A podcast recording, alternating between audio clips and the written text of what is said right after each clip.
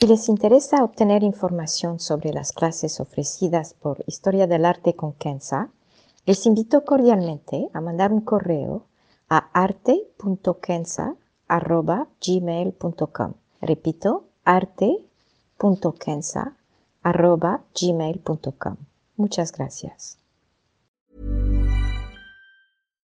Millions of people have lost weight with personalized plans from Noom, like Evan, who can't stand salads and still lost 50 pounds.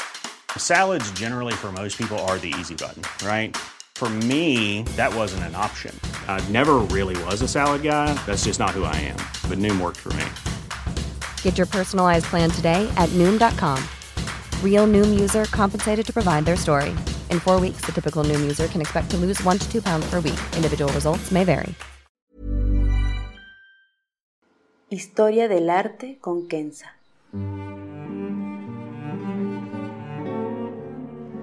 Una serie sobre el arte a través de la historia y las culturas.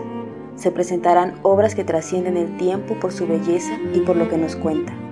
Obras que encienden el asombro.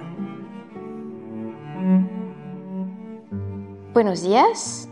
Hoy vamos a viajar a la India a ver una Surasundari que está hecha de arenisca. Viene de Madhya Pradesh, en el centro de la India, data de la mitad del siglo XI y se puede ver en el Metropolitan en Nueva York. Es una belleza. Miren los detalles. Es de tamaño humano. Lo que vemos es de más o menos 88 centímetros de alto. Para apreciarla, les explicaré brevemente quién es y después veremos sus detalles. Primero, una Sura Sundari. Brevemente, y espero hacer un podcast con otra obra de arte para dar más explicaciones sobre la religión hinduista, pero para entender esta Sura Sundari, tienen que saber que en el hinduismo, de acuerdo a su pensamiento, existen cuatro grandes metas en la vida a la cual todos los creyentes deben aspirar. Uno, el Dharma, que es una vida correcta, es decir, honesta, generosa, sin maldad. Dos, Arta, que es riqueza, una vida cómoda, a gusto, sin precariedad. Tres, Kama, que es el amor humano o sexual. Y seguro reconocieron la palabra Kama del Kama Sutra.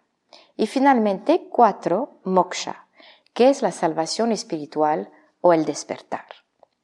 Esta visión se representa en el arte de los templos, en general dedicados a un solo dios, por ejemplo Shiva o Brahma.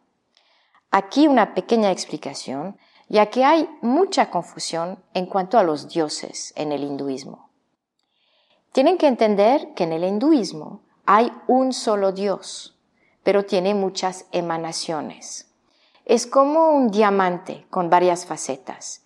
El dios principal es Ram.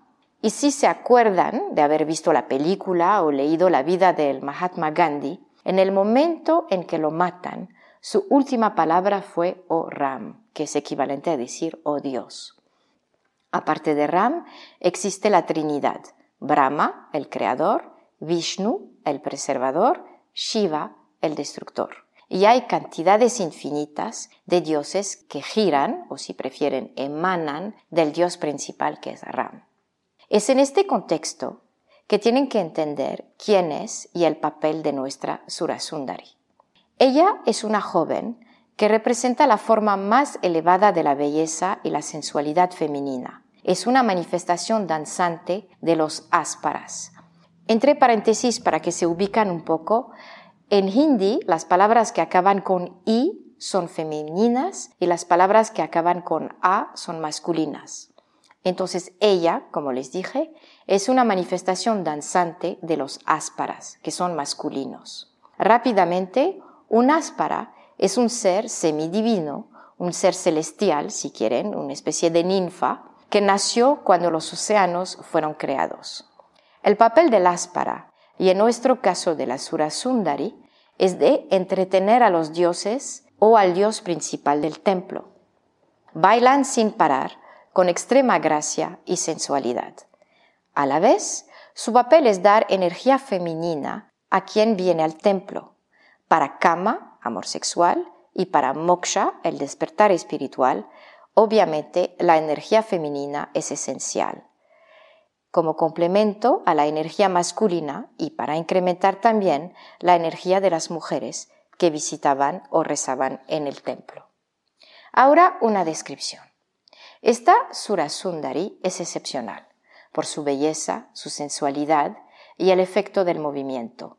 Su posición es imposible lograr humanamente, pero trata de representar los movimientos sensuales de la danza tradicional de la India, como los karuna o el satna, que son movimientos de extrema flexión del cuerpo, de las caderas y de las piernas.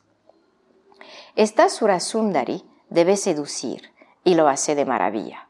El rugoso de sus joyas y su casi inexistente vestido contrastan con la suavidad de su piel y ayuda a amplificar su movimiento.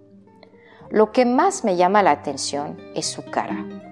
Y con esto concluiré. Fíjense en su cara y sus detalles. Es realmente de una exquisitez y delicadez increíble. La expresión entre sumisión, pudor y sensualidad. Sus ojos mirando el suelo. Sus labios tan sensuales. El arte de la India tiene inmensos tesoros y espero que con esta Sura Sundari pudieron apreciar lo delicado y fino a lo cual puede llegar. Shukriya. Muchas gracias.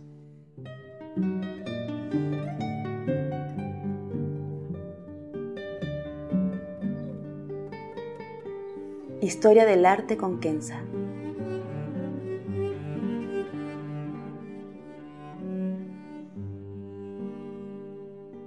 Para ver las obras que se presentan en este podcast y a la vez descubrir otras que podrían despertar su asombro, les invito a seguirnos a través de la cuenta Instagram Historia del Arte con Kenza. Gracias. Mom deserves the best, and there's no better place to shop for Mother's Day than Whole Foods Market. They're your destination for unbeatable savings, from premium gifts to show-stopping flowers and irresistible desserts. Start by saving 33% with Prime on all body care and candles. Then get a 15-stem bunch of tulips for just $9.99 each with Prime. Round out Mom's menu with festive rosé, irresistible berry chantilly cake, and more special treats. Come celebrate Mother's Day at Whole Foods Market